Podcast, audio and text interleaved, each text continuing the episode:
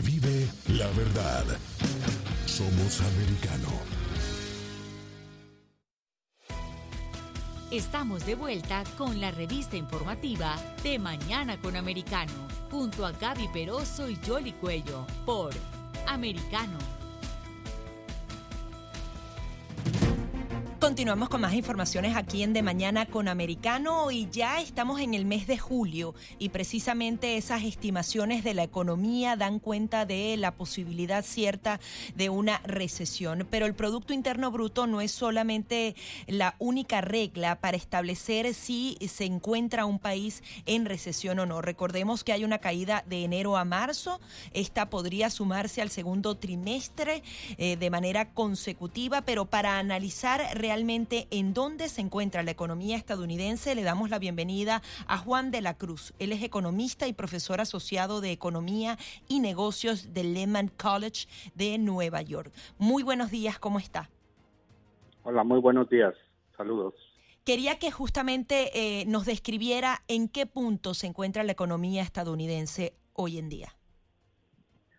Bueno, yo pienso que va de mal en peor eh, estos el problema de la inflación sigue latente y la, el ¿cómo La, respuesta del Banco Central de subir la tasa de interés, que es una respuesta natural para combatir la inflación, tiene más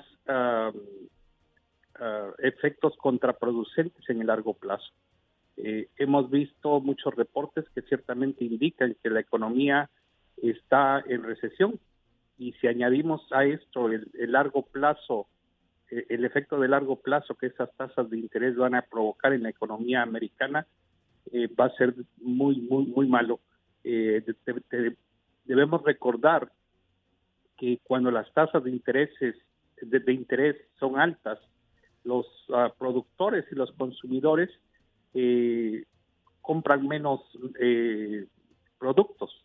Los productores compran menos uh, equipos, menos uh, hacen eh, inversiones o, mejor dicho, no hacen las inversiones y el consumidor no compra. Entonces eso se traduce en, en, uh, desempleo eh, y esto se añade mucho a la, a la inflación. Eh, muchos economistas han, han este, enfatizado el, el, caso de la stagflation, en donde hay una, una caída del Producto Interno Bruto aunado con la inflación.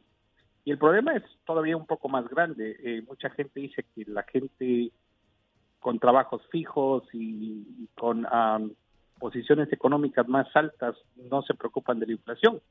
Sin embargo, muchos de los americanos ah, tienen fondos de retiro. Esos fondos de retiro han, han tomado uh, una, un golpe muy fuerte.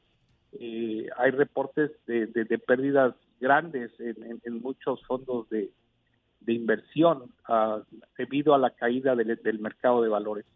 Eh, mucha gente falla en hacer este tipo de inferencias.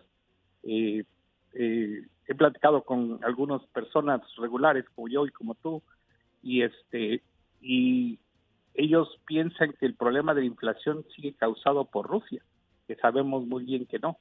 Eh, el papel de las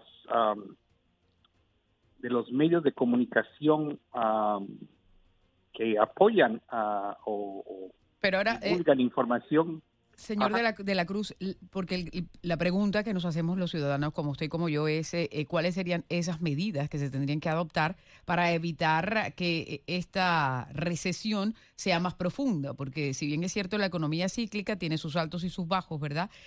hay algunos que dicen que, y de hecho que están criticando de pronto ciertas acciones. El jefe de la Reserva Federal... Eh, Hoy eh, se van a analizar como las minutas por las cuales se tomaron las decisiones agresivas de, subir 0.75 la tasa de, interés, sino 0.50, 0.25, como originalmente se pensaba. Y claro, lo único que tiene que ver uno es la cifra inflacionaria que hay en este momento. ¿Qué otras ah, eh, acciones se pueden adoptar? Porque la Fed ya ha anunciado que va a seguir subiéndola. Lo que no sabemos es qué tan agresivo va a ser a la hora de esto. Y de hecho, hay algunos bancos internacionales que le estaban diciendo a los diferentes bancos ah, locales que se preparan eh, para cualquier eventualidad de lo que pueda suceder a nivel mundial, a nivel global. Claro. Ah, bueno, hay muchas herramientas eh, que los gobiernos pueden usar. Eh, ciertamente la política monetaria y el control de las tasas de interés ah, son bastante efectivas. el uso de la política fiscal, desafortunadamente, en la administración del presidente Biden están en el lado contrario. Eh, una de las cosas que un, economista regular recomendaría a un gobierno como el de Biden es parar el gasto de gobierno o tratar de minimizar lo más posible el, gasto de gobierno y en cierto momento empujar un poco al, proceso productivo, lo cual significaría bajar impuestos para las empresas, eh, eh, el problema es el costo de producción. Eh, siento que hay medidas, incluso una política industrial mucho más este, focalizada. Eh, el gobierno del presidente Biden ha cancelado todos estos proyectos de, petróleo, que, o sea, nos ha quitado a los Estados Unidos el estatus de ser autodependientes. y ciertamente alguien comentaba en la televisión que el presidente Biden debería tomar unas clases de economía en el Econ 101. Eh, es es, es, es eh, bien sabido que el precio del petróleo está determinado por el mercado internacional y este señor le está pidiendo a los a los minoristas del petróleo que, que bajen el precio. Es, es una Claro, cuando hay tanta incertidumbre. Claro. Ahora, ¿cómo reducir el gasto del gobierno? ¿Cuál podría ser el plan para eso sin justamente afectar, por ejemplo, los empleos públicos que existen en Estados Unidos? ¿Que, ¿Cuáles podrían ser medidas puntuales que se pueden tomar de una vez? Bueno, eh, el problema del gasto de gobierno es que es improductivo. Eh, muchas de las uh, rubros que el gobierno gasta es en cuestiones que no, no son prioritarias para la producción. Eh, si, esos recursos se dedicaran más a, la infraestructura real, a crear carreteras, a proveer trabajos, a, a, tratar de reactivar la planta productiva aquí en Estados Unidos, hay muchas áreas en las cuales eh, el apoyo del gobierno sería muy, muy importante. Eh, el tiempo del COVID nos dimos cuenta que hay muchas deficiencias eh, en la planta productiva de medicinas. Muchos de los medicamentos ah, son importados de otros países, incluyendo China. Es decir, eh, el gobierno podría ayudar a, a, aportar empleos de calidad que seguramente en una recesión se van a perder porque las empresas van a recortar nómina y se necesitan esos empleos de calidad. El gobierno podría incentivar ese tipo de, fuerza laboral? Es, ciertamente del lado del gobierno, pero también del sector privado. Muchas, muchas de las sinergias que, hay entre el gobierno y las empresas privadas uh, se pueden llevar a cabo.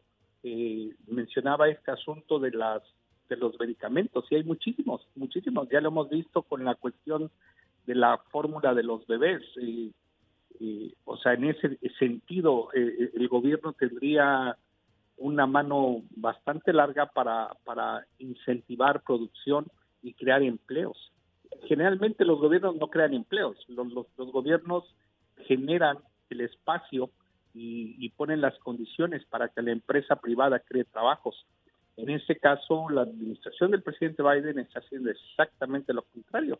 Él planea eh, subir los impuestos y y, elevar el gasto de gobierno. Esto, esto realmente es, es algo eh, muy difícil de creer. de hecho, una de las últimas, ah, ah, perdón, una de las últimas noticias que ha estado circulando es que el presidente Biden le va a quitar las, las uh, los, los tariffs a, a, China. Eso, en cierta manera, podría hacia las tarifas tendría cierto sentido, pero, o sea, en el nivel económico eh, en el largo plazo también, o sea, va a afectar la, la posición de los Estados Unidos. Ahora, ¿qué podemos esperar los consumidores eh, eh, en estos próximos meses, básicamente? Pues muchos de los reportes apuntan a que la gente empieza a, a ser más conservadora con sus gastos. el problema de la inflación es, es es eh, palpable.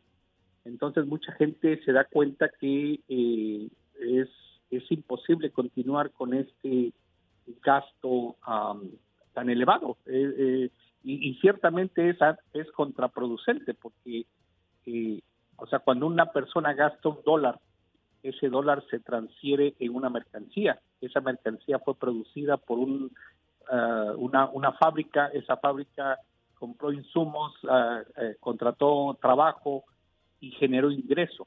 Entonces, cuando una persona deja de comprar, todo este ciclo se interrumpe. Entonces, en vez de, que la gente que, al final de este ciclo tiene un trabajo, lo va a perder, porque la gente no consume. Ahora, en verano podrían consumir un poco más y realmente la caída puede ser en otoño. ¿Esto también puede suceder? Podría ser, podría ser. algo que me llamó mucho la atención en los últimos días es la caída del precio del petróleo.